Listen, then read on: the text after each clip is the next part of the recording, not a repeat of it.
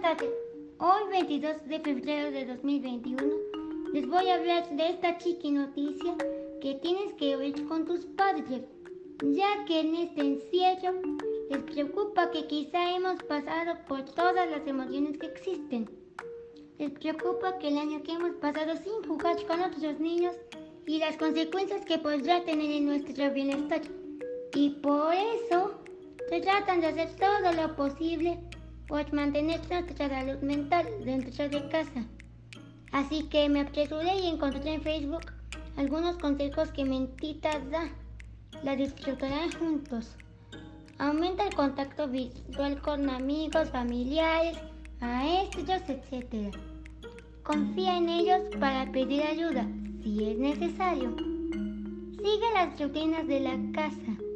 Eso te da la seguridad y confianza. Ayúdales a promover el juego libre y espontáneo. Eso nos permitirá expresar emociones, fortalecer nuestra creatividad y aprender juntos. Uno de mis favoritos, jugar juegos de mesa. Además de controlar nuestros impulsos, nos ayuda a aprender a tomar turnos, planear estrategias, memorizar y ser flexibles con las reglas que aprendan a darnos independencia para pensar y actuar diferente.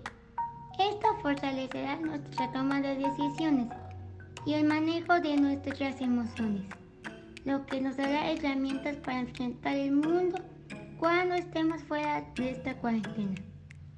Finalmente, estoy practicando lectura de libros. Ni te lo creerás.